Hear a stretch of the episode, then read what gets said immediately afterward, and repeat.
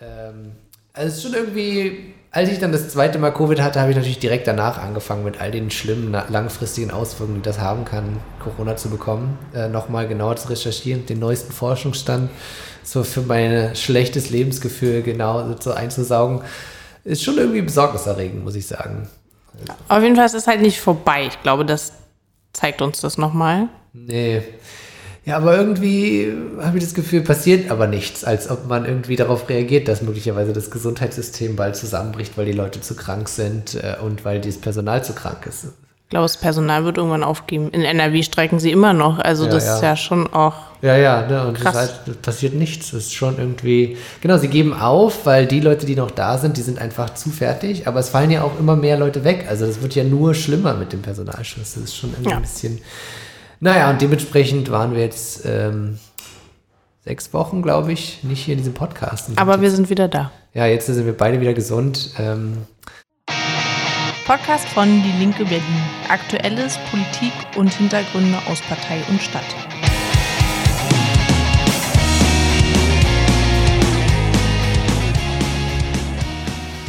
Äh, ja, hier ist Johannes. Willkommen beim Podcast der Linken Berlin. Ich bin Annika. Hallo. Hi, heute sind wir mal nur zu zweit. Ähm, es ist ja auch Urlaubszeit. Da ist ja dann abseits von der Krankheit auch alle möglichen Leute nicht da. Max ähm, ist gerade äh, auf dem Boot auch schön. Ja, ne, in Brandenburg. Alles richtig gemacht. Ja, ähm, hatte auch wieder Corona, soweit ich weiß. Oh Mann. Äh, ähm, hat sich auf der Fusion geholt. also ich war auf der Fusion und habe es nicht mitgenommen, also von daher. Hey, na, äh, und, äh, wie sieht es beim Rest deiner Crew aus? Unsere Crew ist gesund geblieben. Ah, dann habt ihr also eine, so eine Ihr habt also die, die, die richtige, das Richtige losgezogen in dem Zusammenhang. Wir haben kurz überlegt, Sonntagabend zum Closing, Punkt 22 Uhr fing es an zu regnen und die Leute sind so in die Hangars geströmt. Ob es vielleicht daran gelegen haben könnte, dass nochmal so so ein Schluss Corona-Hype ja, kam. Na, ich habe so einen Artikel in der, in der Zeit, glaube ich, gelesen, wo so eine geschrieben hat, sie war auf der Fusion und hat auch Corona bekommen. Was auch schräg ist, dass es jetzt Zeitartikel über die Fusion gibt, muss ich auch sagen. Aber ja. okay. Ähm, und sie hat dann irgendwie von den ganzen Sachen, sie war dann einmal in irgendeiner Höhle neben irgendeinem Floor und sie war dann auf irgendeiner Drag-Show irgendwie drinne und ein Freund, den ich kenne, der war irgendwie gefühlt die ganze Zeit in einer Räuberhöhle, glaube ich. also da gibt es ja, oder du fährst mit dem Bus hin und teilst dir irgendwelche Sektchen. Also, da gibt es ja tausend Möglichkeiten. Sekt war alle zwischendurch. Wie bitte? Sekt war alle zwischendurch. Boah. Das ist ja wirklich die, die äh, Lieferketten äh, brechen ja. echt zusammen hier. Nichts ja. funktioniert mehr, nicht mehr der Sekt funktioniert. Aber Max ist im Urlaub und Sebastian ist auch im Urlaub, richtig? Das ist korrekt. Also jetzt äh, beide wieder, äh, also Sebastian immer noch Corona-frei, wenn er das geschafft hat seit mehr als zwei Jahren. Ähm, ja, dementsprechend sind wir heute nur zu zweit hier. Ähm, wollten eigentlich schon früher darüber sprechen, aber sprechen heute mal noch äh, über den äh, Bundesparteitag, der stattgefunden hat Ende Juni. Warst du da? Nee, ich war auch äh, nicht dort.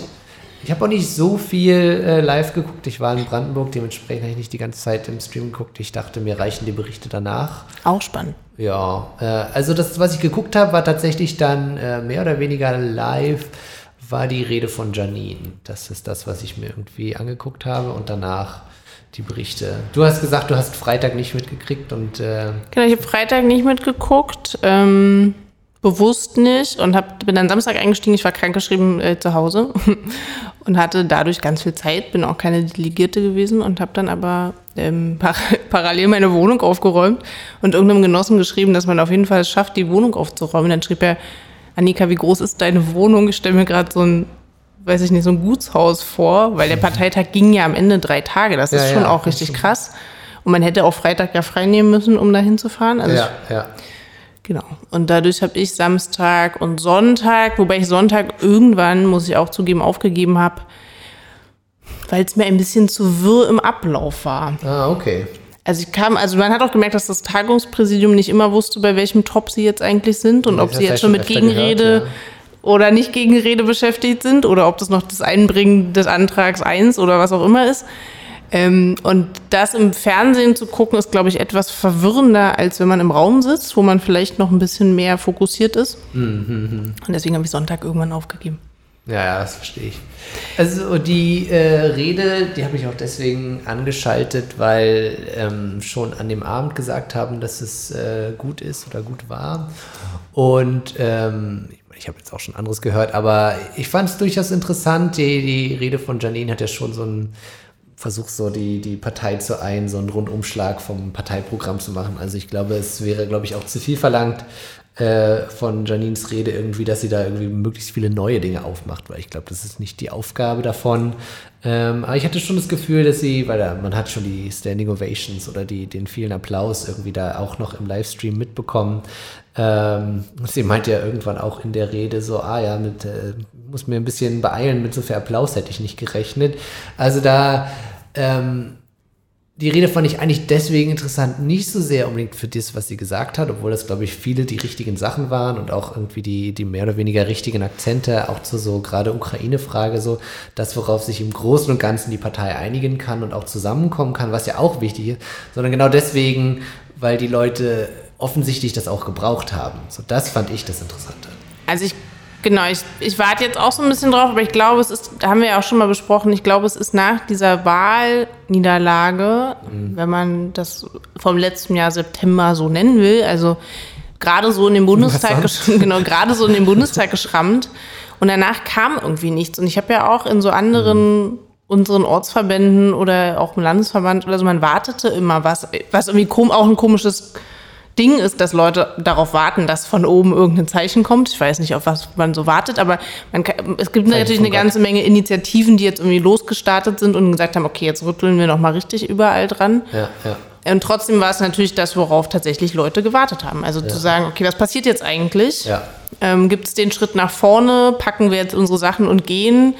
Ähm, kriegen wir das wieder hin? Und ich glaube, ich, also ich muss sagen, ich weiß nicht, ob der Parteitag so das richtigste Medium dafür ist. Mhm. Also ich gehe ja auch gerne auf Parteitage, aber irgendwie finde ich das auch, das ist ja nur ein kleines Abbild unserer Partei, auch wenn es irgendwie das wichtigste ja. Gremium ist. Ähm, deswegen finde ich es zum Beispiel wichtig, dass damit jetzt noch mehr passiert. Ja. Also dass nicht nur die Delegierten und auch die Leute, die das im Livestream geguckt haben oder so, das mitgekriegt haben, was da gesagt wurde und auch, dass es tatsächlich, also auch von der Stimmung her offensichtlich gebraucht wurde.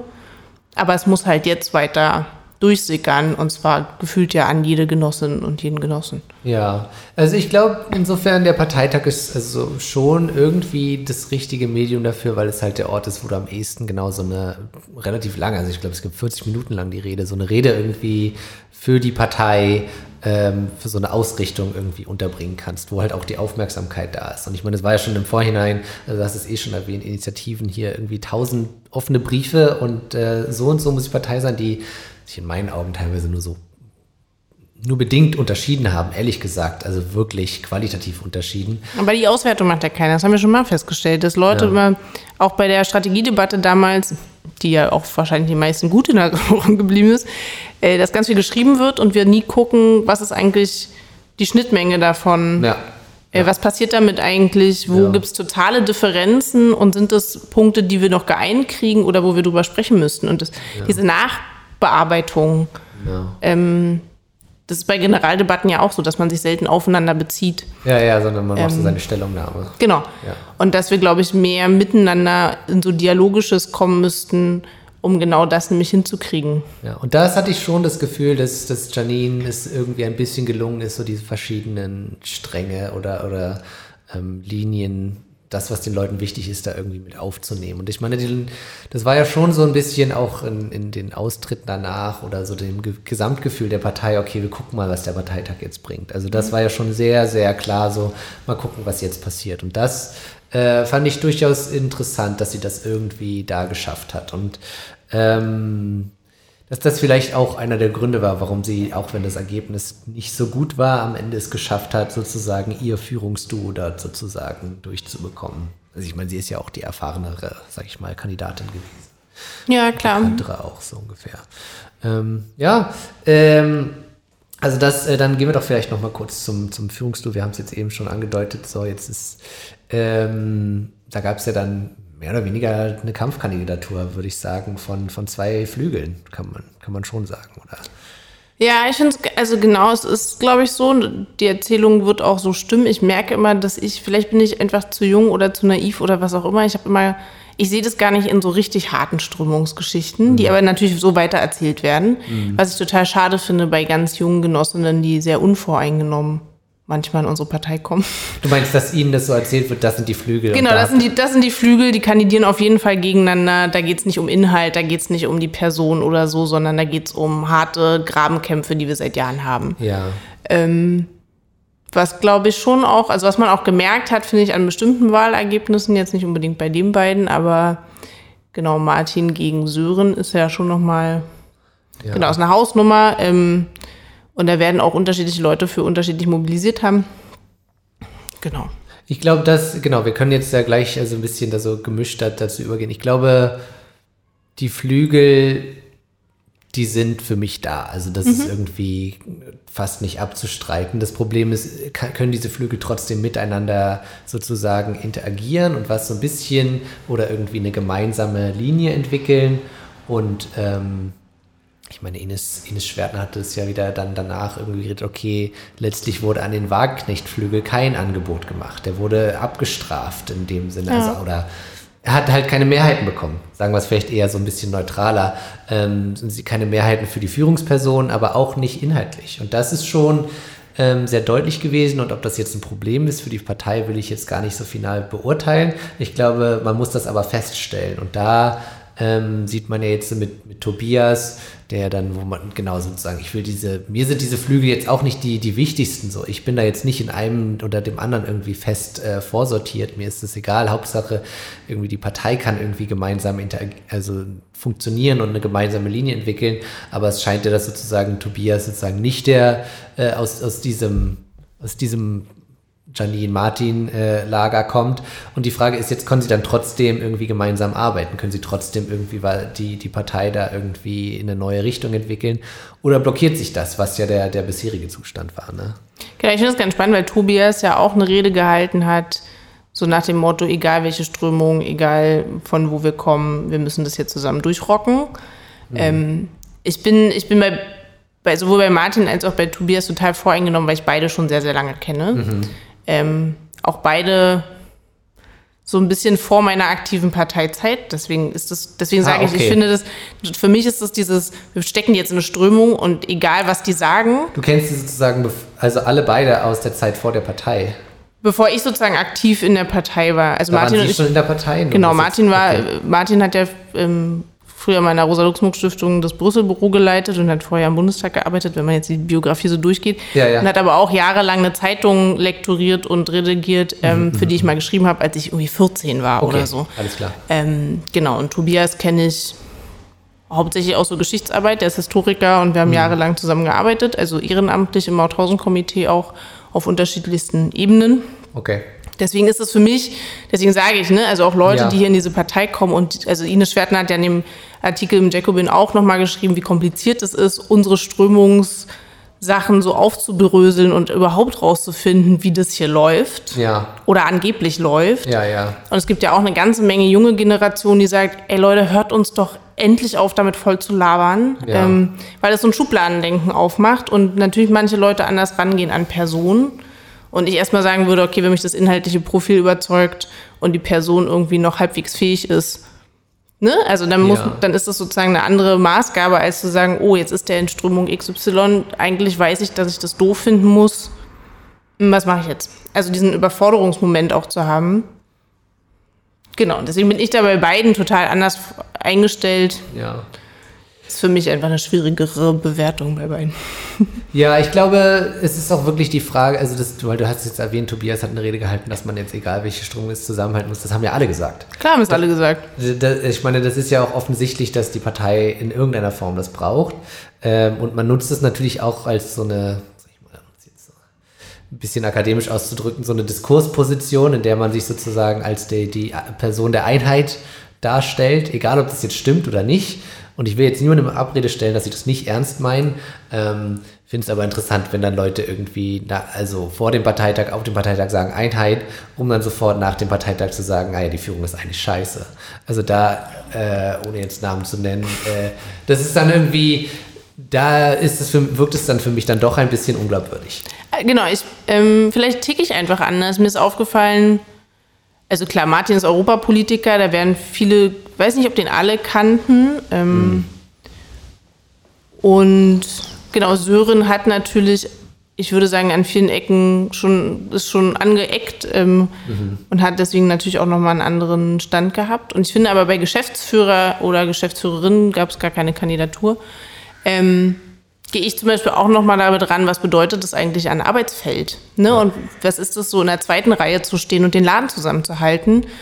Und da bin ich jetzt gespannt. Deswegen sage ich, dass der Parteitag an sich könnte ein guter Start gewesen sein, aber da muss halt noch wahnsinnig viel folgen, ähm, um seit das, was seit September ja auch so, wir haben gerade drüber gesprochen, die Leute haben irgendwie auf ein Zeichen gewartet oder auf was auch immer, ja.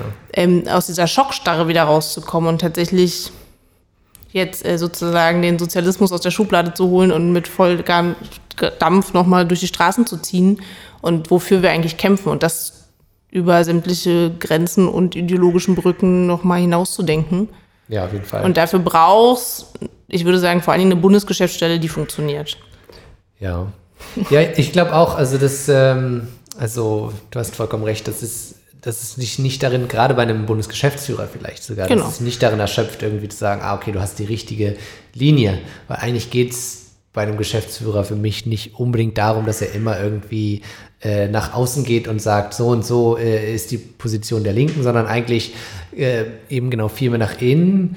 Ähm, den Laden zusammenzuhalten. Ja, du bist Arbeit, also ich sage mal, du bist Arbeitgeber und ja. ähm, das ist bei allen Geschäftsführungsposten so, dass ich das für eine wahnsinnig wichtige Stelle halte. Ähm, und ich glaube, es unterschätzt wird, wie wichtig die Position ist. Und dann müssen Leute drauf sitzen, die auch mit der zweiten Reihe leben können.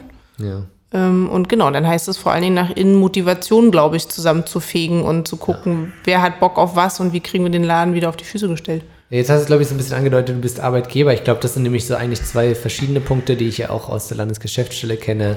Ähm, mit dem Landesgeschäftsführer. Es geht einerseits ja auch darum, die, den, den Laden zusammenzuhalten als die Partei ja. in den verschiedenen Strömungen, in den verschiedenen Strukturen, also auf Landesverbandsebene Bezirke, auf Bundesebene sicherlich die verschiedenen Landesverbände.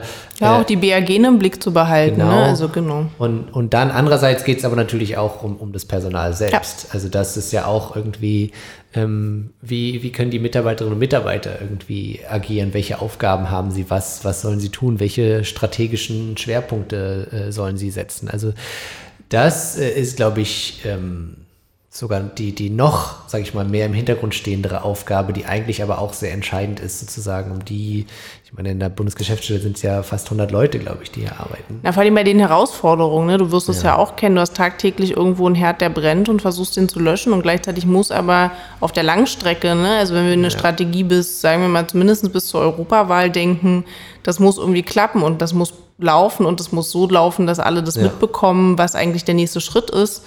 Ähm, und dafür brauchst du, glaube ich, ein ganz schön gutes Händchen, den Laden gut zu kennen, ja. ähm, zu wissen, mit wem muss man reden, damit es auch durchsickert zu den entsprechenden Stellen. Ja.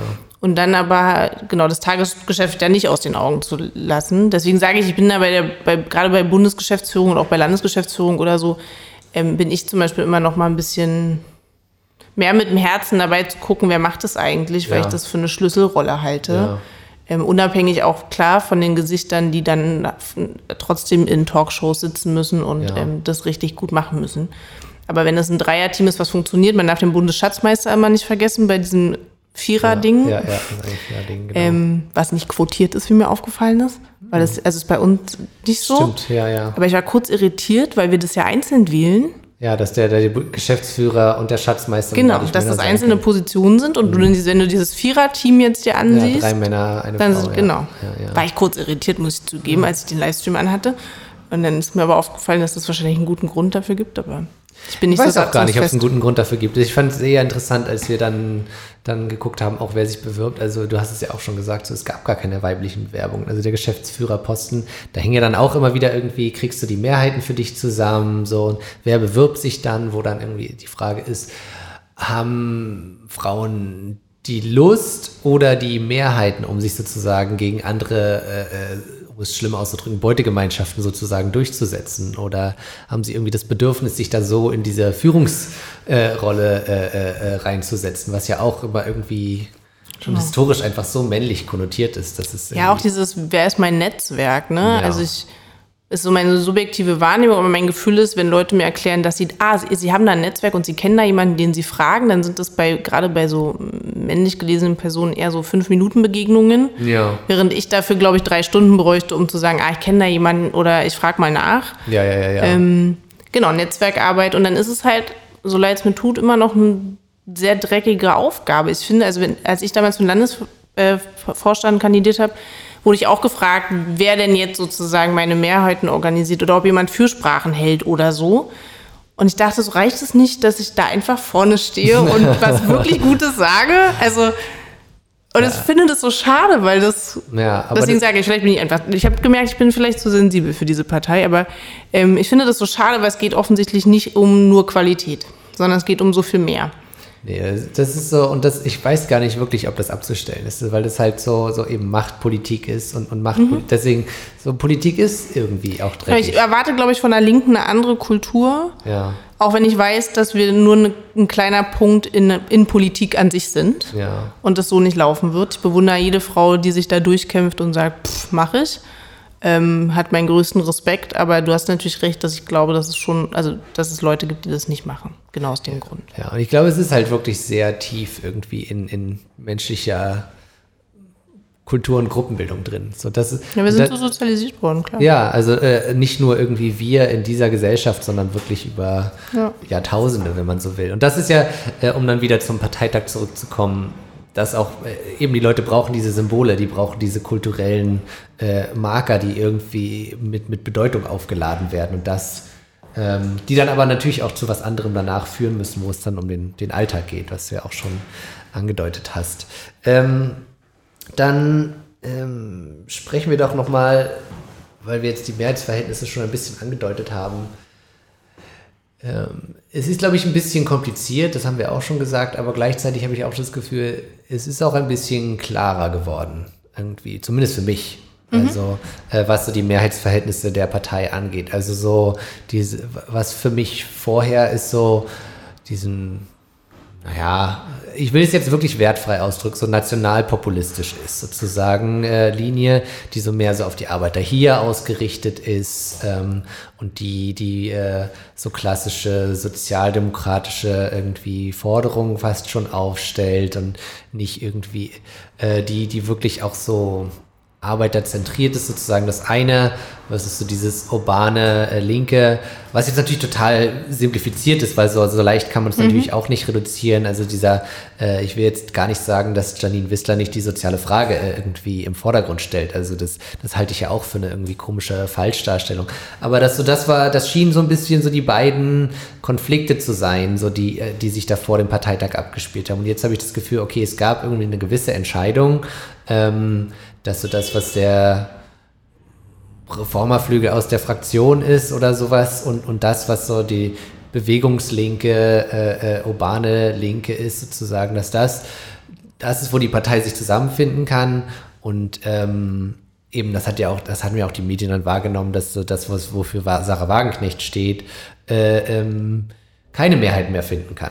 Genau, das ist wahrscheinlich der Grund, warum wir in den Pressespiegeln ganz gut weggekommen sind. Ja, also, weil du hast vorhin gesagt, du wunderst dich manchmal ein bisschen, ja. oder, ähm, dass es so gut gegangen ist. Und ich glaube, dieser harte Cut, hm. der ist durchaus wahr. Ja. Es fühlt sich auch jetzt so ein bisschen danach an. Für mich, äh, ich kann das ja bewerten, ich finde das ehrlich gesagt ganz befreiend. Ja, ja. Man wird ein bisschen sehen, was damit passiert. Also es ist ja, ja, auch nicht so, dass ich es sind ja jetzt nicht, die sind ja nicht aus unserer Partei raus, sondern die Diskursfragen sind vielleicht nochmal anders aufgesetzt worden, sodass ja. man jetzt anders darüber reden kann oder an bestimmten Punkten nicht mehr ähm, zwar also im Diskurs bleiben muss, aber vielleicht nicht unbedingt jetzt immer schwimmt zwischen ja, ja, ja, oben ja. und unten oder so. Ja, ähm, von daher ist die Presse natürlich, und da bin ich sehr dankbar für, äh, da, zumindest auch darauf eingegangen. Ja, also ähm, ich glaube, du hast recht, es, es ist befreiend. Also egal, wie man jetzt dazu steht oder nicht, es war, sage ich mal, auch eine notwendige Klärung, die da irgendwie stattgefunden hat. So ein erster Versuch. Und du hast recht, es ist sozusagen, was passiert damit jetzt? Äh, ähm, das hat ja Ines auch angedeutet, so ähm, es besteht die Gefahr einer Spaltung. Mhm. Also im Sinne von Spaltung, im Sinne von Leute gehen. Die Frage ist, wie viele, unter welchen Bedingungen, was bedeutet das für die Partei? Ähm, ich glaube auch einige Fragen, die, die dieser Flügel stellt oder gestellt hat, sind ja richtig sozusagen. Wie man kann man eine Ansprache finden, die äh, äh, äh, in Anführungszeichen normale Leute irgendwie verstehen. So, also das ist ja so meine, meine Tante, die jetzt, glaube ich, überhaupt nichts mit diesen Flügelkämpfen zu tun hat, hat trotzdem irgendwie letztens positiv Sarah Wagenknecht erwähnt, weil sie irgendwas über eine Reichensteuer erwähnt hat. Was irgendwie Janine Wisser sicherlich genauso sagen würde. Aber das ist okay, sie hat, ihr ist es offensichtlich immer noch gelungen, da so eine Ansprache äh, zu machen, die die Leute gut finden, äh, die ihnen irgendwie aus den Herzen spricht in diesem berechtigten Ressentiment gegenüber den Herrschenden. So, mhm. und das, das ist ja das, was sozusagen jetzt weiter noch geklärt werden muss. Genau, und ich, also ich finde auch, die sind ja nicht weg. Also ich, ja. ähm, ich glaube, eine ganze Menge Menschen würden auch sagen, Sarah sagt auch immer mal wieder Richtiges. Ähm, ja. Und ich glaube, gerade wenn wir jetzt auf die Zeit gucken, die so uns vorbesteht, ne, wenn wir über, darüber nachdenken, was so Gaspreise demnächst kosten werden oder dass wir in unseren ja. Wohnungen frieren, weil die Grünen beschlossen haben, wir machen das jetzt mal so, ähm, dass wir auf so eine Fragen Antworten finden müssen und zwar eine solidarische und nicht eine, die Menschen gegeneinander ausspielt. Ne? Und das ja. wird auf ja. rechter Seite gut vorbereitet werden. Da wird der Herbst mit Sicherheit nochmal zu, zu einer ganzen Menge Protesten führen. Und egal, wer von uns was sagt, aber es muss, finde ich, eine solidarische Debatte, die Menschen vereint sein. Ja. Ähm, und von Umverteilung gespro also gesprochen werden, damit wir klar machen, was eigentlich linke Politik im Alltag bedeutet und dass wir also klar, Gas ist irgendwie eine Ressource, darüber muss man noch mal reden, aber wer hat eigentlich viel Geld und wer hat wenig und wie wird das in diesem Land verteilt und welche Villen werden hier einfach durchgeheizt ähm, ja. im Winter ja. und während immer noch Leute ja auch auf der Straße sitzen. Ähm, und das muss vorbereitet sein, egal wer in der Talkshow von uns sitzt, muss das gut funktionieren, ähm, um eine Antwort tatsächlich auch an all, alle Menschen zu adressieren ja. und gar nicht erst Klassendiskussionen aufzumachen. Ja, ich glaube, letztlich ähm, ist es aber schon die Frage sozusagen, wer in der Talkshow sitzt, sozusagen nicht nur diese ja. Frage, die ja die ist, wo wir uns einigen können, sondern auch im Selbstverständnis gegenüber der Partei sozusagen. Ja. Da dann zu sagen, okay, und meine Partei ist übrigens die, die auch dafür kämpft und nicht zu sagen, ah, meine Partei hat es eigentlich schon längst verkackt. So, das ist genau. natürlich. Vielleicht brauchst du noch eine bessere Kommunikation, wer von uns in Talkshows sitzt. Ja. Also vielleicht muss auch darüber nochmal gesprochen werden, aber. Aber da war ja dann äh, Janine auch tatsächlich zu genau dieser Frage dann irgendwie in der Talkshow und äh, egal wie man jetzt äh, äh, in, in welchem Flügel zu ihr steht, sozusagen, das ist jetzt die, die neue Parteiführung, sie, sie steht äh, mit 57 Prozent, es sind immer noch zwei, fast zwei Drittel, wenn man so will, äh, für, für die, die Mehrheitslinie der Partei. Und ja. das finde ich eigentlich eine gute Sache, ähm, ja. trotz, trotz allen Problemen sozusagen. Ähm, ja, ich glaube, du dann, der Parteitag hat sozusagen so ein paar sag ich mal, Anzeichen von, von Veränderungen mit sich gebracht. Und das ist vielleicht auch das Einzige, was man wirklich erwarten konnte. Ähm, in anderen Fragen ähm, stehen, glaube ich, trotzdem noch viele Debatten aus in der politischen Ausrichtung. Deswegen sage ich ja, ich glaube, so ein Parteitag ist für mich ja kein Forum von Diskussion nee. und Austausch und Bildung. Ne? Also ich finde, es ist ein Anfang und jetzt ist aber die entscheidende Frage, wie diskutieren wir eigentlich in unseren Basisorganisationen, Bezirksverbänden, Kreisverbänden, ja. ähm, was macht es mit sozusagen kommunaler Politik, äh, was bedeutet das für bestimmte ähm, Gruppierungen, BAGs, LAGs. Also ne, die Frage ist, wie kommen wir eigentlich vorwärts ähm, an der Stelle mit nochmal ins Gespräch zu kommen, an so vielen Punkten, die angesprochen wurden, ja. um das konsistent und irgendwie ordentlich auch greifbar zu machen. Ja und nicht nur in Redebeiträgen vom Podium aus irgendwie 100%. plakativ ja. darzustellen. Ja, ja, ich glaube, es braucht die, die Debatten über die, die weitere Linie, aber äh, und gleichzeitig braucht es jetzt natürlich auch die Debatte, okay, wie können wir jetzt auf die realen politischen Probleme, die sich in den nächsten Monaten stellen werden, irgendwie praktisch reagieren, da ja. Protest zu organisieren. Also da gibt es ja insofern gibt es ja auch irgendwie ein einigendes Moment über, über die, die, die Fragen, die sich für uns als Partei stellen oder für die Gesellschaft eher, für die, für die armen Menschen, für die arbeitenden Menschen irgendwie, ja. was da jetzt auf, auf die Leute zukommt. Also da, ähm, wir haben es eben am Anfang schon erwähnt, auch in, im Gesundheitswesen, was da sich für eine Katastrophe mittelfristig irgendwie anbahnt und wo nicht wirklich drauf reagiert wird, sondern einfach so, so ein weiter so, die Leute wirklich bis aufs Letzte ausgequetscht werden so, oder bis sie einfach nicht mehr können. Ich würde prinzipiell sagen, stellen wir mit unserer Systemfrage immer die richtige Frage. Ja. Wir müssen es jetzt nur auch mal handfest kriegen oder ja. bildlicher. Ich, also weil wir merken ja, dass unsere Antworten zu lang sind und wir kaum Zeit haben, dass die Leute uns zuhören. Ähm, dabei haben wir auf vieles sehr gute Antworten. Ähm, sie sind nur komplizierter als ähm, die, die gerne Rechtspopulisten oder so zur Antwort geben. Ja. Und da brauchst du jetzt, glaube ich, nochmal einen richtigen Schub, ja. Ja, ich meine, vielleicht, ähm, das wäre vielleicht etwas, was wir mal auf unsere Liste setzen könnten über die Frage von ähm, Gaspreisen in Berlin, ähm, den, den steigenden Energiekosten oder auch überhaupt den Lebenserhaltungskosten äh, zu sprechen.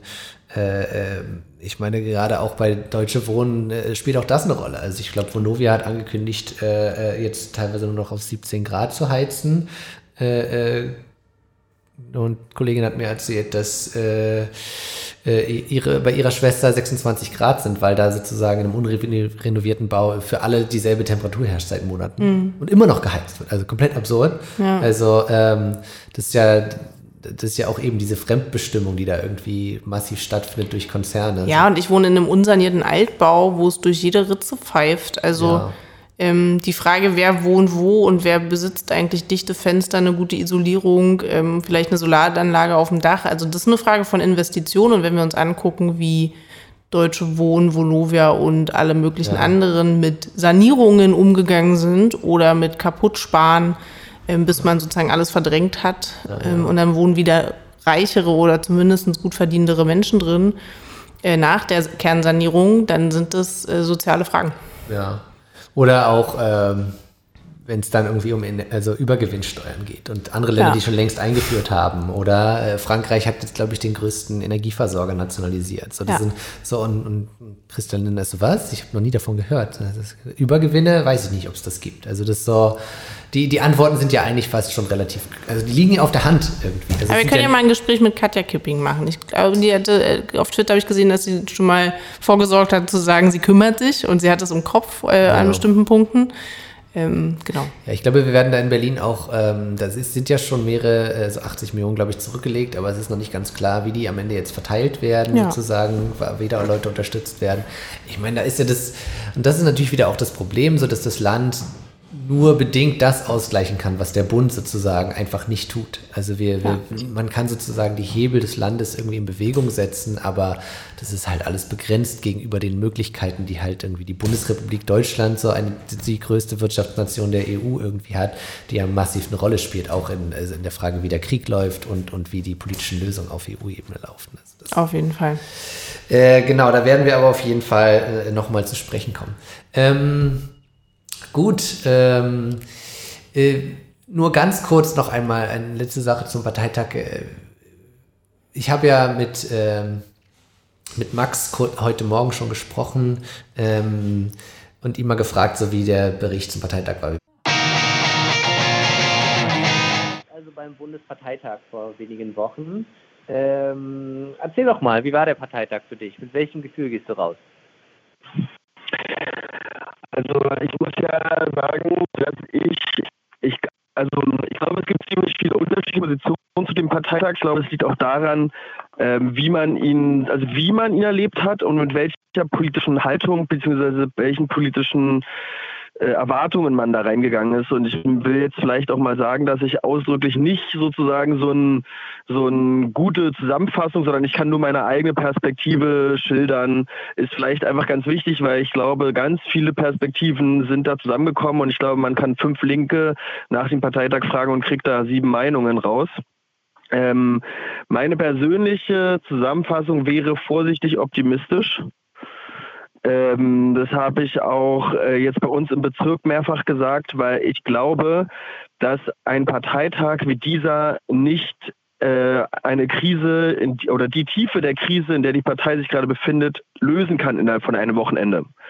Also meine Erwartungshaltung war sozusagen nicht, ah, wir machen jetzt ein Wochenenden, äh, Ende, lösen alle unsere Probleme, alles wird gut sein und dann geht's, dann geht's einfach wieder stabil auf sieben bis zehn Prozent zu, sondern meine Erwartungshaltung war, dass überhaupt der, der sozusagen ähm, politische Stillstand sozusagen oder die politische Blockade, die sich innerhalb der Partei durch die Konfrontation gefestigt hat, dass die sich so ein bisschen auflöst.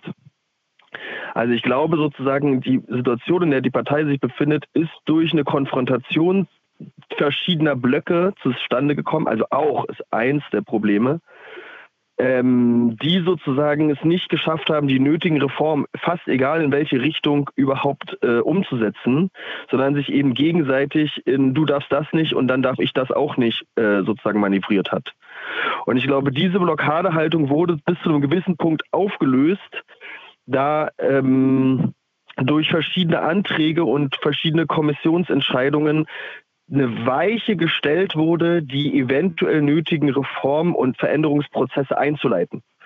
Also wenn ich sage vorsichtig optimistisch, heißt es nicht, ah, wir sind aus dem Schneider, alles ist super, sondern ich würde sagen, es wurden grundlegend Möglichkeiten eröffnet, diesen Erneuerungsprozess einzuleiten. Das ist aber kein Selbstzweck. Also das heißt, der passiert jetzt nicht von alleine, der kommt jetzt nicht automatisch, sondern es besteht die Möglichkeit. Also die Tür ist ein Spalt weit offen.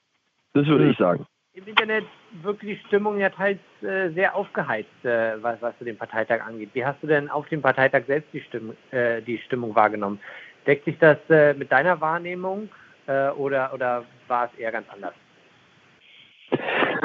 Also ich muss sagen, ähm, ich habe ja selber auch Twitter verfolgt und äh, Twitter ist ja niemals Abbild der Realität. Also zumindest habe ich das noch nie erlebt, dass Twitter wirklich etwas ab, ab, abbildet, was sich sozusagen in der, in der Gesamtheit einer Debatte auch wirklich wiederfindet. Das ist aber auch gar nicht der Sinn und Zweck von Twitter, sondern der Sinn und Zweck von Twitter ist ja eben auf gewisse Sachverhalte aufmerksam zu machen und sozusagen auch Aufreger in eine Debatte zu bringen. Ich glaube nur, ähm, dass das sozusagen so ein Bild verzerrt. Ich kann, ich kann und will sozusagen bei der linke MeToo-Debatte nicht wirklich ähm, jetzt, ich kann, ich glaube, ich kann schwer eine, eine, gute Debattenanalyse geben. So, das fällt mir, glaube ich, selber schwer, weil ich A nicht betroffen bin ähm, und B mich auch schwer in sozusagen eine Betroffenheitssituation rein empfinden kann. Ähm, mein persönliches Umfeld und mein Gefühl um mich herum, das ist das Einzige, was ich auch wieder kann, hatte ich durchaus das Gefühl, dass äh, eine konstruktive Debatte und äh, mit, mit klaren Konsequenzen und einem klaren Auftrag sozusagen auch als sehr positiv wahrgenommen wurde. Also ich hatte das Gefühl, ähm, dass dort, wo ich saß, die Leute gemerkt haben, ah, okay, wir sind hier, wir sind hier nicht, wir sind hier nicht dabei, etwas äh, für immer zu beenden und heute alle Lösungen zu finden, sondern wir sind hier dabei, einen Prozess äh, zu starten und machen uns das dabei nicht unbedingt leicht. Und das ist aber gut bei dem Thema, weil so ging der Parteitag ja los, Freitag, die Debatte zur Linke MeToo. Also ich hatte das Gefühl, man hat es jetzt nicht unbedingt leicht gemacht. Es gab einige Leute, die haben es leicht gemacht und es gab einige Leute, die haben es weniger leicht gemacht. Aber im Großen und Ganzen wurde ziemlich viel und ziemlich schmerzlich die Dinge auf den Tisch gelegt. Ähm, besonders Solid hat hier ziemlich klar gemacht, ähm, wie, wie sozusagen aus ihrer Sicht das Ausmaß des Problems äh, sich darstellt. Ähm, und ich hatte das Gefühl, dass es einen breiten Konsens darüber gibt, dass wir auch als Partei nicht mit dem Finger auf andere zeigen können. Also wir können nicht sagen, ja, äh, auch bei Grünen und SPD gibt es solche Vorfälle. Ähm, das ist bloß nicht öffentlich oder die reden nicht drüber oder die arbeiten die nicht auf, sondern dass sie sagen, ja, aber das kann nicht unser Anspruch sein, sondern unser Anspruch muss immer sein, ähm, unseren eigenen feministischen Ansprüchen gerecht zu werden. Ich glaube aber, wer sozusagen mit der Erwartungshaltung da reingegangen ist, zu sagen, hier werden konkrete Lösungen, die sofort, die sofort das Problem eigentlich, naja, ich weiß nicht, sozusagen sofort sofort einen, einen, großen Schritt weiterkommen, die wurden sehr wahrscheinlich, glaube ich, enttäuscht, weil meiner Meinung nach nur die, die Grundlage, also der erste Auftakt gemacht wurde. Und ich glaube, das war bei anderen Debatten auch so. Also auch bei der Sache der Außenpolitik wurden Debatten auf, wurden Debattenauftakt gemacht, ähm, der jetzt weitergeführt werden muss. Also es muss ein Prozess, wir stehen da am Anfang, so bei einigen Punkten. Also Parteierneuerung bedeutet halt auch schmerzlich, in Konflikte zu gehen. Wir sind in einige wenige Konflikte reingegangen und einige viele und große Konflikte stehen noch aus. Und jetzt muss es, muss es darum gehen, diese Kultur, nämlich in den Konflikt zu gehen, konstruktiv in der Sache zu streiten, auch eine Entscheidung zu treffen und egal für welche Seite man sich entschieden hat, auch hinter dieser Entscheidung zu stehen. Wenn sich das in Anführungszeichen sozusagen so fortsetzt, je nachdem, wie man betrachtet. Ich hatte das Gefühl, bei einigen Teilen des Parteitages wurde das so betrieben, anderen haben das eher nicht so gesehen. Aber wenn die Mehrheit der Partei sich in dieser Kultur fortsetzt, dann kann auch Parteierneuerung gelingen.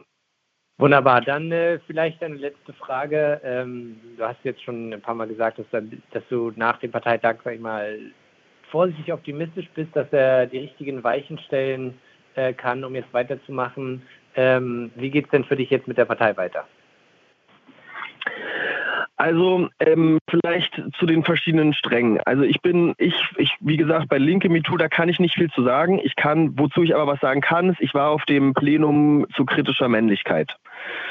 Und das fand ich sehr gut. Also ich bin mit einem sehr positiven Gefühl da rausgegangen, weil ähm, auf dem Plenum zu kritischer Männlichkeit ist überhaupt keine, äh, also es gab ganz, ganz, ganz wenige Versuche der Relativierung oder der, naja, ähm, wie soll es denn sonst gehen?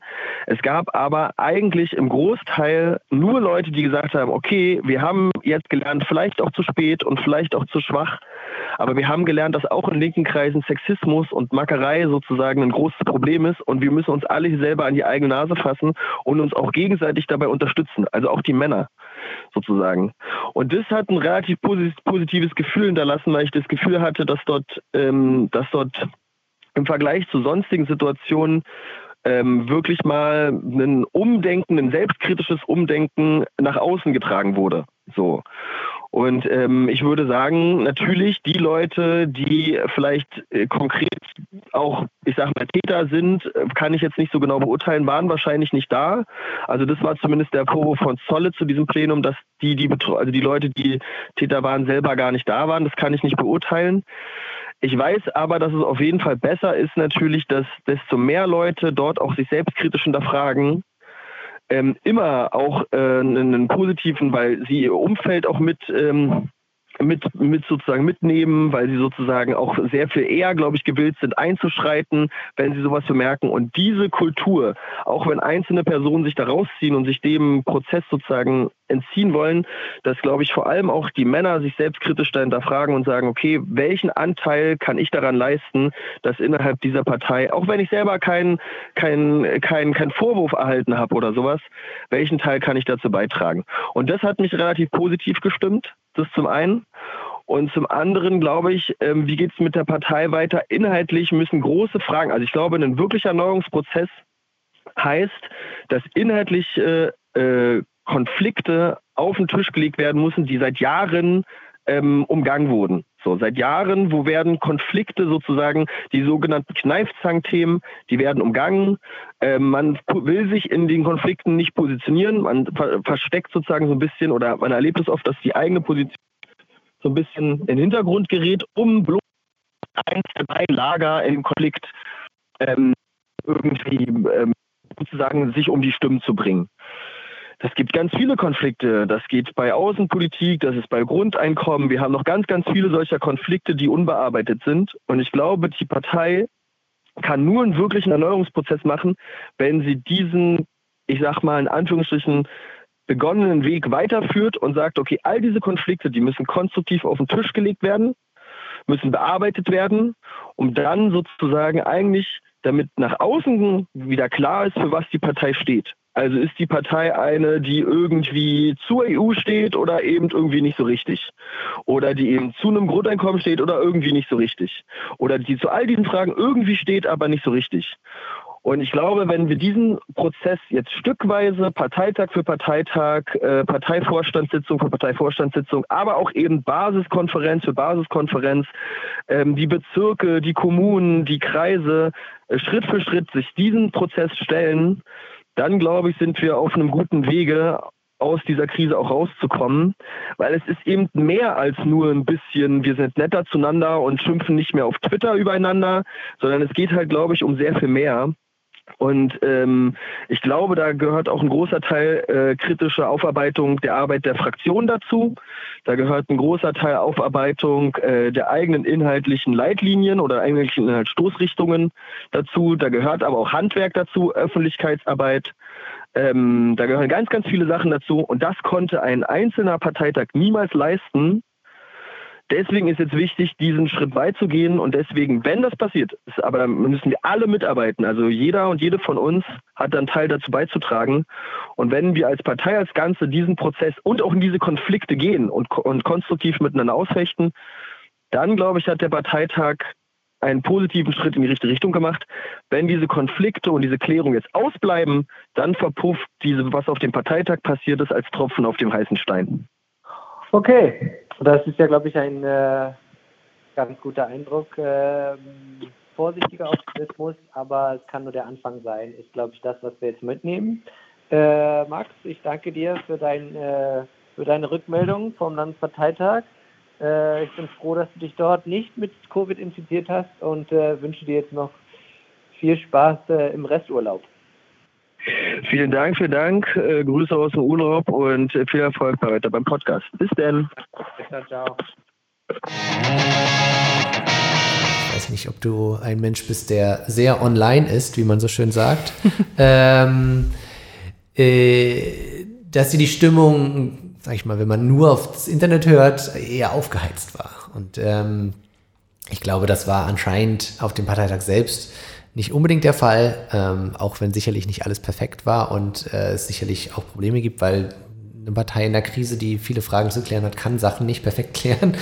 Ähm, aber du hast, und du hast es auch eben schon angedeutet, deswegen nur ganz kurz, also die, die Frage, wie man jetzt sozusagen mit der, der dem Sexismus-Skandal sozusagen weiter umgeht. Also da ähm, ist, glaube ich, eine Satzungsfrage, ich glaube, sehr leider gescheitert. Und äh, ich frage mich, ob man sie nicht einfach irgendwie nochmal auf den Parteitag setzen kann. Ich glaube, du, du hattest es e-, eben, eben schon erwähnt zum Ablauf des Parteitags. Genau, ich glaube, es gibt, ähm, also ich habe so ein paar Stimmen gehört. Ich habe es ja auch nur online geguckt und habe Twitter parallel verfolgt. Und ich muss sagen, es wirkte tatsächlich ein bisschen wie zwei Welten. Ich bin was die Frage angeht, etwas radikaler und bin auch nicht ganz zufrieden mit, so wie es gelaufen ist. Ich finde aber auch, man hätte, und das haben auch viele nochmal gespiegelt, die Satzungsdebatten, ähm, die dafür entscheidend gewesen wären, vielleicht an dem Freitag oder zu diesem Top linke MeToo im Umgang mit Sexismus und sexualisierter Gewalt dazu packen müssen. Ja. Ähm, das heißt, man hätte es anders aufbröseln müssen, weil am Sonntag an Quoren zu scheitern, weil die meisten schon abgereist sind, weil die Personenwahlen durch sind und der Rest interessiert uns irgendwie nicht. Ja. Ähm, ist ein natürlicher Lauf von Parteitagen. Wer das schon mal organisiert hat, weiß, dass das manchmal so funktioniert. Aber da ja. hätte man mit ein bisschen Tricks an der Tagesordnung das vielleicht gut machen können. Ansonsten glaube ich, dass unsere Partei da noch wahnsinnig viel zu lernen hat und dann auch vielleicht bereit ist für Satzungsdebatten. Aber du kannst halt nicht, du kriegst unsere Kultur und unser Verständnis und vor allen Dingen das von vielen in unserer Partei nicht durch eine Satzungsänderung verändert. Nee, das stimmt natürlich. Ähm, das heißt, das ist ein Schritt, den, der vielleicht auch vorgegriffen war. Ähm, mhm, mhm, mhm. ich glaube, dafür brauchst du ein bisschen mehr.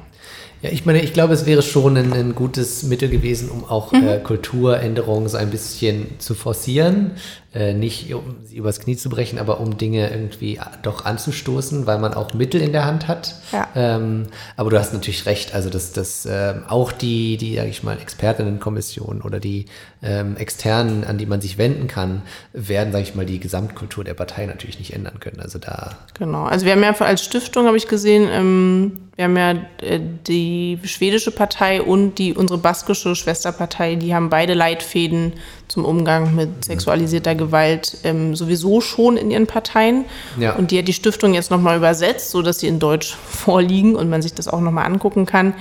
Genau, ich glaube, man bedarf bei der Sache nicht unpräzise werden ja. ähm, und auch nicht schlampig arbeiten. Deswegen glaube ich, genau, man kann die Satzungsdebatten führen, klar, es wäre ein Weg in die richtige Richtung.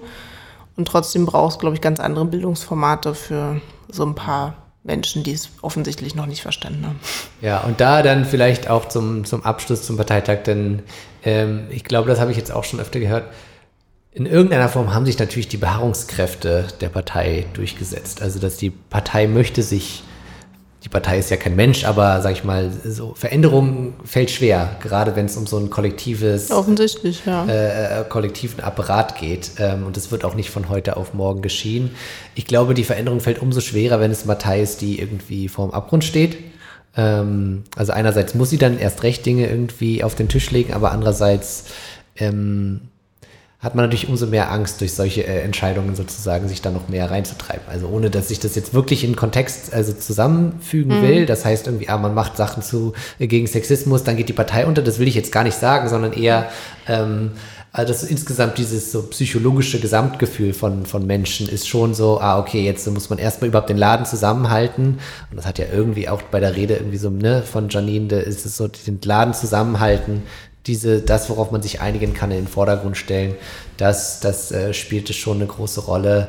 Ähm, aber gleichzeitig, also das, das hat man jetzt schon beim Parteitag ein bisschen gesehen. Genau, ich glaube, trotzdem ist es wichtig, also ja, vielleicht ist das ein psychologischer Effekt. Ich glaube, man kann aus all der Kritik und auch all dem, was so hochgekommen ist, mhm. wo wir dankbar drüber sein können, mhm. ähm, ganz, ganz viel lernen und das muss die Partei. Und da hat der Parteivorstand nochmal eine ganz andere Herausforderung. Ja und auch eine Verantwortung. Dafür sind sie gewählt, dafür haben sie sich auch jetzt in dieser Situation in das Amt heben lassen. Mhm. Ähm, und zu sagen, wir gucken auf das, was uns eint, ja, okay, aber wenn wir Scheiße am Hacken haben, dann müssen wir uns auch darum kümmern, dass das geklärt wird. Ja. Und gerne miteinander als ähm, so brachial, wie es offensichtlich genau auch über Twitter und Co.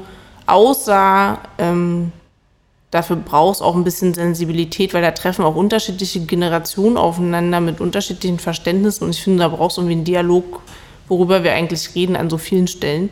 Ja. Ähm, und äh, da eher ins Gespräch zu gehen, genau, als das über Pressemitteilungen und Twitter zu klären. Ja, ich glaube, das hatten wir beide ja schon immer wieder auch besprochen, dass es halt eben so Generationenfrage ist, aber eben auch so der Wille, irgendwie empathisch sich zuzuhören und nicht zu sagen, ah, die, mhm. was die sagen, ist ja komplett irre. Ja. So, ich habe auf jeden Fall recht und das, was die machen, das macht die Partei kaputt. Das hilft natürlich auch niemandem. Also die letztlich haben alle irgendwie ein Interesse daran, irgendwie, dass diese Partei äh, besser wird ähm, und auch ihre Aufgabe erfüllt, ja. nämlich eine andere Gesellschaft aufzubauen. Okay, dann ähm, würde ich sagen, können wir es äh, erstmal dabei beim Parteitag belassen. Außer du hast jetzt noch irgendwas, was dir spontan dazu einfällt. Auf gar keinen Fall. Okay. Ich bin auf den nächsten Parteitag gespannt, muss ich sagen. Naja. ich bin ehrlich gesagt gespannt, was jetzt danach folgt. Ja, also abseits der Parteitage. Stay sozusagen. tuned, ja. Ja, ja, genau. Ja, vielleicht wird ja auch mal ein cooles Podcast-Format auf Bundesebene eingeführt, damit wir wissen, was da passiert oder so. Ja, oder ähm, so ein ganz halt irgendwie äh, wirklich wichtige Debatten auf allen möglichen Ebenen statt, die dann auch mal irgendwie weitergetragen werden. Ja, offene Türen würde ich mir vielleicht wünschen, ja. Offene Türen. Statt nicht, alles hinter geschlossenen. Na, sonst trennt man die Türen halt mal ein oder so. Genau. Dafür muss man aber wissen, wo sie sind. das ist ein bisschen schwierig. Das ist ein Labyrinth manchmal. Das stimmt. Ähm, dann habe ich aber noch eine kleine andere Sache. Ich hatte dir das ja schon vorher angekündigt. Ähm, wir, ähm, das war die letzte Folge sogar, habe ich mit Elif gesprochen über den äh, Untersuchungsausschuss zum NSU.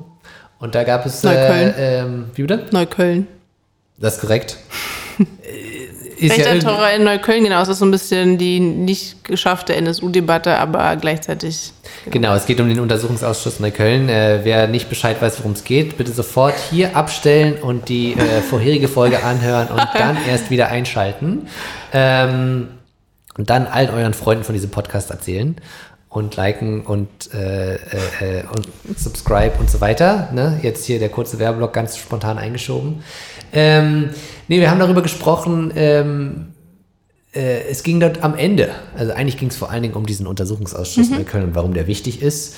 Ähm, und dass der jetzt endlich kommt, weil es eine Verabredung des Koalitionsvertrags war und es ist auch tatsächlich umgesetzt worden. Ähm, damals ging es dann am Ende auch noch ein bisschen darum, dass der Untersuchungsausschuss schon ein, seit ein paar Wochen nicht zum Ergebnis kam äh, oder nicht zur, zur äh, Konstituierung kam, weil die Wahl eines äh, AfDlers in den Ausschuss ähm, gescheitert ist mehrmals. Also die genauen Details, mit denen möchte ich euch jetzt äh, nicht langweilen. Aber letztlich hat äh, Elif dort äh, klar gesagt, sie ähm, möchte dem nicht äh, zustimmen, sondern erst die Entscheidung eines Gerichts abwarten, ob es rechtlich äh, zwingend notwendig ist. Mhm. Und sie hat dort auch, glaube ich, sehr klar gesagt, das ist ein großes Risiko. Und es kann auch durch, also sehr wahrscheinlich sein, dass das Gericht ähm, das erzwingt und sagt, sonst äh, kann der nicht arbeiten oder sonst ist die Arbeitsfähigkeit eingeschränkt, also zum Beispiel äh, Zeugenaussagen einzuholen und so weiter. Ähm, dass sie aber trotzdem in letzter Konsequenz die Entscheidung des Gerichts abwarten möchte. Ähm, Die Fraktion hat sich letztlich dieser Meinung, glaube ich, nicht angeschlossen und hat äh, fast geschlossen ähm, dann dafür gestimmt, sozusagen aus, aus, der, aus dem rechtlichen Zwang heraus, weil die es, schein, es schien relativ klar, dass es äh, notwendig ist, diesen AfD dort reinzuwählen. Ähm, aber es gab eben keine Gerichtsentscheidung. Und äh, um den äh, Untersuchungsausschuss jetzt äh, zum Arbeiten zu bringen, ähm, dann sozusagen dort den, den AfD, ich weiß gar nicht, ob er direkt reingewählt wurde oder ob sich enthalten wurde. Ist, am Ende ist er letztlich, ist, ist er in dem Ausschuss drin. Enthaltungen ähm, sind manchmal auch ein Jahr. genau, wenn es darauf hinausläuft, deswegen ist mir das auch gar nicht so, äh, so wichtig. Ähm, genau, aber die Frage ist, äh, äh, wie ähm, dass die Partei sozusagen dort äh, das gemacht hat, um den Untersuchungsausschuss äh, zur Konstitution zu bringen. Was ja eine, sage ich mal, Abwägungsentscheidung war. Ähm, und ähm, wenn ich mich richtig an äh, die Rückmeldung erinnere, äh, dass es auch, ähm, dass es beim Untersuchungsausschuss nicht, also dass die Opfer auch maßgeblich äh, Opfer aus, aus der, der antifaschistischen Szene waren. Und eben, dass es ähm, vielleicht nicht die ganz richtige Darstellung ist, es sozusagen als, ähm, sag ich mal, rein rassistische Taten äh, darzustellen, sondern eben auch als Angriffe vor allem auf, auf Antifaschistinnen und Antifaschisten, wo ja Annie Helm zum Beispiel selbst auch ja. bedroht wurde. Ähm, genau, wir hatten so eine Zusendung bekommen nach der Folge. Genau. Ähm, die, äh, ich will das jetzt auch gar nicht äh, ganz äh, genau ausführen, ähm, aber äh, Annika, äh, du hast ja dort eine relativ klare Meinung dazu. Was, was mich jetzt interessieren würde, ist, also wir haben, wir haben ja auch mit Grund äh, in, de, in, dem Zusammenhang Elif eingeladen, ähm, weil wir, sag ich mal, äh, hier in der Situation auch darüber reden wollten, wie schwierig es ist, äh, da mit AfD-Lern in den, in den Parlamenten umzugehen. Und äh, genau, erzähl doch mal, was du da so denkst. Genau, also ich bin also persönlich und auch wahrscheinlich ist es nicht nur meine private Meinung, aber ähm, ich bin da sehr mit auf Elifs Seite. Ähm, ich glaube, man kann das durchkämpfen, man muss ein bisschen abwägen. Und ich finde, der Podcast ist ja genau die Stelle zu sagen, okay, wir laden jemanden aus der Fraktion ein. Jetzt haben wir Elif eingeladen als eine andere Stimme, würde ich mal das so nennen. Und gleichzeitig hat Ferat hat ja auch dagegen gestimmt. Also es, sind, es gibt in der Fraktion keine Einigkeit also im groben Sinne gibt es wahrscheinlich eine Einigkeit zu bestimmten Themen ähm, dazu und der Umgang mit äh, auch Personenwahlen in der Fraktion ist etwas umstrittener. Also Personenwahlen auf AfD-Seite. Dazu gibt es immer wieder Austauschprozesse und wir haben halt hier entschieden, mit Elif darüber zu sprechen, was tatsächlich eine, was ja eine gefärbte Meinung ist und sie darf das aber auch. Sie ist freie Abgeordnete, es ist ein freies Mandat, sie kann sagen, was sie will. Ähm, sie hat natürlich den ganzen Prozess in der Fraktion mitgemacht, alle ihre Argumente immer mit äh, ausgetauscht und die großen Diskussionen mitgeführt. Ähm, wenn das im Podcast einseitig rüberkam oder Sachen weggelassen wurden, dann finde ich das nicht so ganz so schlimm, auch wenn wir ja versuchen, dass wir hier permanent, also was wir ja versuchen, ist sozusagen Prozesse darzustellen und diese Abwägungsgeschichten auch klarzustellen. Wir sind aber halt kein Podcast der Fraktion, würde ich mal zugespitzt sagen, sondern ähm, irgendwie noch der Podcast Die Linke Berlin, was nochmal was anderes ist. Ähm, wir sind auch nicht Senatsmitglieder, zumindest du und ich nicht, solange ich weiß. Ähm, also ich finde diese Rolle von, was dürfen wir als Partei und können wir das kritisch beobachten, nochmal total wichtig. Klar, ich bin jetzt sehr gefärbt, weil ich eben da Elif total zustimme und finde es trotzdem richtig, darüber zu reden ähm, klar, jetzt kann man uns schreiben, dass man damit unzufrieden ist oder nochmal einen anderen Aspekt einzubringen, finde ich auch richtig und wichtig. Dann können wir das ja aufgreifen. Ähm, ich glaube, wir kriegen es sowieso nicht immer hin, alles abzudecken. All diese Facetten zwischen Schwarz und Weiß, die auch in unserer Partei, über die wir ja auch gerade ganz viel gesprochen haben, immer darzustellen, auch wenn wir das versuchen. Hm, ich glaube trotzdem, dass wir uns als Partei nochmal eine andere Meinung bilden dürfen können, als die Fraktion es tut. Und als es da gelaufen ist, ich bin damit auch aus antifaschistischer Sicht nicht so zufrieden, ähm, auch weil ich viele äh, Genossinnen aus anderen Teilen kenne, die das schockiert. Und das zu erklären, ist ähm, immer ein bisschen eine schwierige Aufgabe. Und dann ist es ja meistens äh, die Partei, die sich rechtfertigen muss, spannenderweise. ähm, weil natürlich niemand so ganz klar hat, ob das jetzt die Fraktion oder wer auch immer war. Ähm, das heißt, es kommt ja zurück und ich finde, die Kommunikationsfähigkeit da aufrechtzuerhalten und im Vorfeld schon mal drüber zu sprechen, dass was auf uns zukommt, ähm, grob zumindest nicht unbedingt zu verstehen, aber zu wissen, was in der Fraktion passiert ist und wie der Prozess gelaufen ist, was die Argumente da sind, dafür oder dafür zu stimmen oder sich zu enthalten. Ähm, und trotzdem wissen wir am Ende, gerade bei der Untersuchungsausschussnummer, nicht, was der richtige Weg gewesen wäre, weil man es nicht rechtlich durchfechten hat lassen. Also wir bleiben in so einem kleinen Wissensvakuum, würde ich sagen. Ja.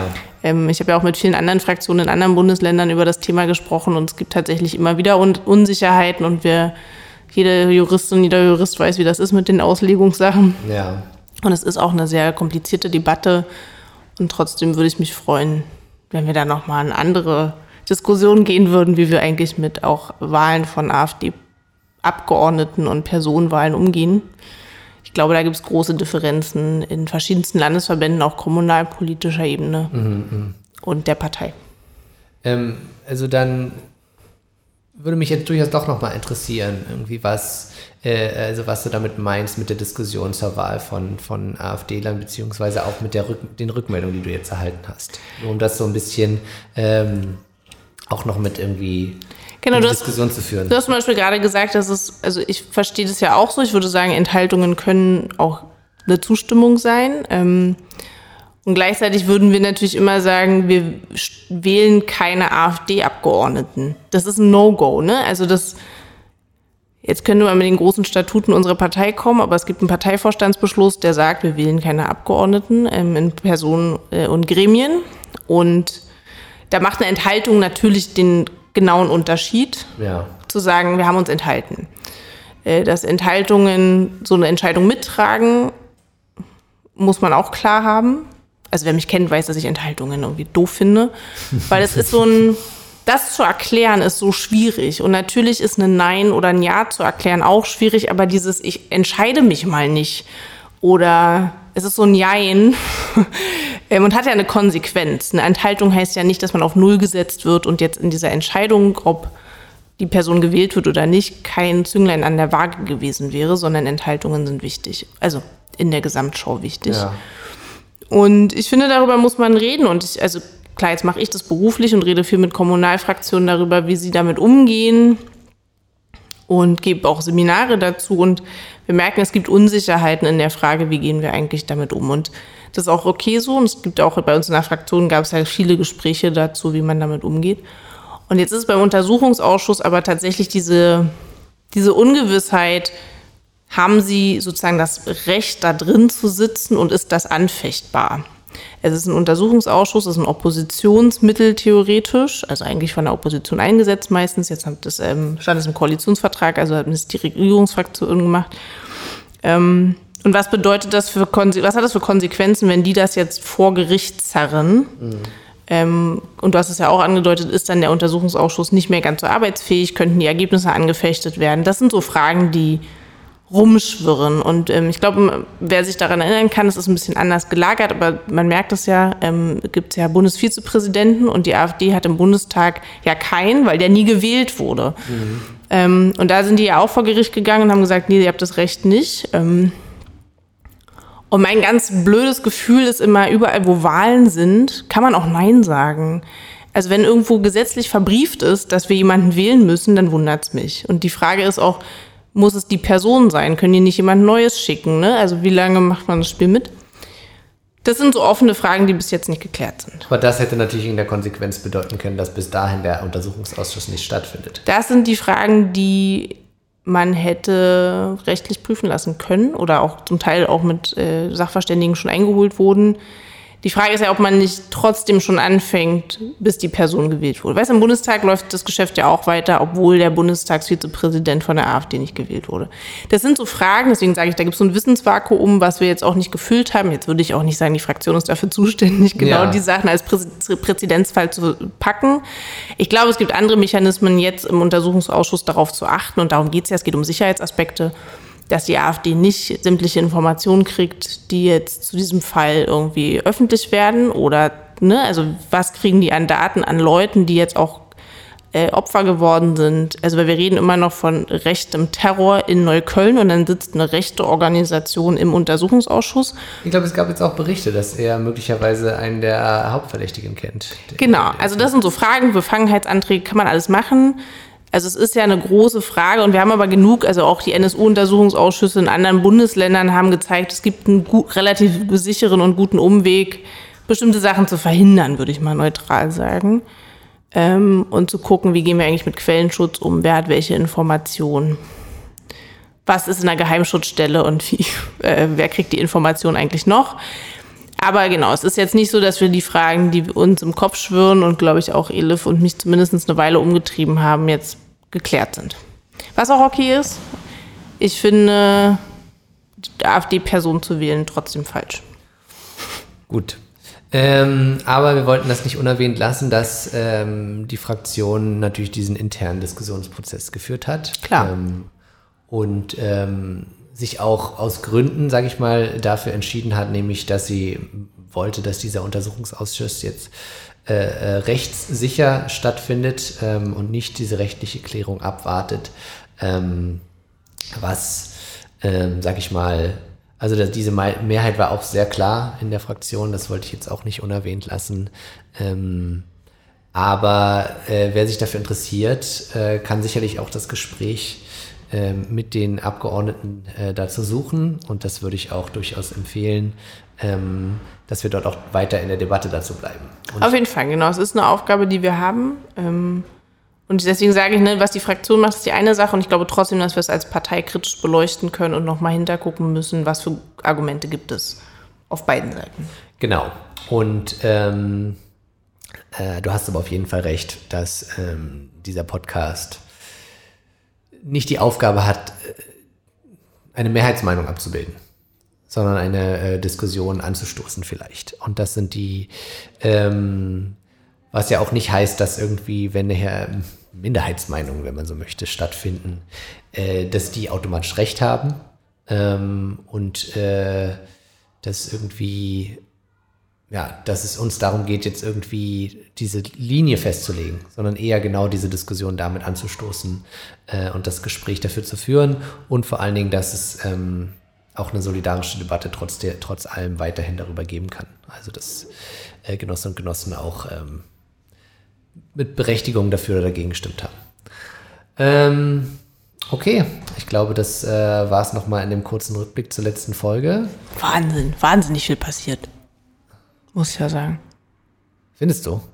Nicht? So ein Parteitag ist schon auch so. viel. Okay, das schon. Also wir haben jetzt, deswegen, wir haben jetzt über zwei Sachen geredet, aber sehr ausführlich ähm, und zu Recht. Ja. Äh, insofern, das stimmt. Ich bin, ich bin ja eher so in dem, dem äh, der Sommerpause so ein bisschen. Hier passiert ja nicht so viel. Äh, es, es ist so die Vorbereitung auf, die, äh, auf den Herbst und den Winter und das Frühjahr ist jetzt viel eher das, was bei uns passiert. Das ist ja ein bisschen Vorbereitung. Wir äh, Hast du mir eine super Vorlage gegeben, danke. Ähm, wir bereiten jetzt ja gerade wieder eine, äh, äh, das kann ich jetzt schon ein bisschen anteasern, eine Kochtour vor, wo wir äh, wieder durch die Bezirke reisen werden äh, und beim Kochen, äh, wo man also etwas essen kann, ähm, werden wir über politische Dinge reden. Wir werden dieses Mal vor allem eben über die Energiekrise ähm, mit den Genossinnen und Genossen sprechen. Gibt es Suppe auf einem Gaskocher? Ja, das, äh, das weiß ich nicht, ob das Gas aus Russland ist. Genau. Vermutlich. Aber das die ganz praktische Hilfe auch vor Ort Essen auszugeben. Ich finde ja. ein schönes Pro Projekt. Genau, als kleine, als kleine äh, äh, Geste, die natürlich das Problem nicht lösen kann, genau. äh, wo wir hoffentlich auch mit äh, der, der äh, Genossin äh, Sozialsenatorin auch im Gespräch sein werden. Ähm, das wird das eine sein, das jetzt dann mit dem Ende der Sommerpause stattfinden wird und das äh, zweite ist, dass wir natürlich auch ähm, die, wie wir das angekündigt haben, die Arbeit der Expertinnenkommission zur Vergesellschaftung ähm, proaktiv begleiten werden. Äh, auch das ähm, wird, äh, es steht jetzt gerade in der Vorbereitung, ähm, dass äh, den exklusiven Scheiß habt ihr jetzt erstmal nur hier gehört, weil alles weitere Geil. will ich noch nicht verraten. Wir haben im September auch einen Parteitag in Berlin. Das stimmt. Also die Parteitage nehmen nie ein Ende. Nee, vor, vor dem, nach dem Parteitag ist vor dem Parteitag. Ähm, aber da passieren noch Sachen dazwischen. Genau, äh, da sind wir, ähm, ich glaube, wir sind, ist das Handelshotel schon wieder in Lichtenberg? Ich weiß gar nicht wo, aber ich müsste es wahrscheinlich wissen. Jetzt habe ich mich geoutet, dass ich nicht aufgepasst habe. Ich weiß es nicht. Ja, na, es ist ja direkt an der Landsberger Allee. Insofern könnte es auch noch äh, Friedrichshain sein. Äh, mhm. Ich glaube, es ist wirklich genau an der Grenze. Deswegen, äh, ich glaube, es ist rein technisch noch Friedrichshain. Aber ich glaube auch, aber ich bin mir nicht sicher. Wenn du umfällst, bist du schon in Lichtenberg. Ja, ähm, erstmal auf Stocker Straße. Landsberger Allee. Landsberger Allee? Ja. Ah, seht ihr. Also kannst auch von der Stocker hin, aber es ist ein bisschen lang. Landsberger Allee ist, glaube ich, kürzer. Macht einen Spaziergang. Wir sehen uns äh, da. Da sehen wir uns auf jeden Fall im äh, Ende September, genau. Und äh, dann geht der Polit-Alltag wieder voll los. Ähm, aber davor mache ich auch noch ein bisschen Urlaub. Ich wollte gerade sagen, schönen Urlaub erstmal, Johannes. Ja. Machst du auch noch Urlaub? Äh, ich mache auch Urlaub. Sehr schön. Wunderbar, dann, ähm, ich glaube, wir machen alle Urlaub. Du auch, Sabrina? Sabrina macht auch Urlaub und nickt. Und genau. freut sich, dass wir jetzt äh, hier auf oft drücken und Tschüss Ich glaube, wir sind auch alle urlaubsreif. Insofern äh, bedanke ich mich, dass ihr wieder so schön zugehört habt. Ähm, und wir sind äh, hoffentlich in zwei Wochen wieder da. Alles klar. Alles klar. Bis dann. Bis dann. Das ciao, war ciao. der Podcast von Die Linke Berlin. Aktuelles, Politik und Hintergründe aus der Partei und Stadt.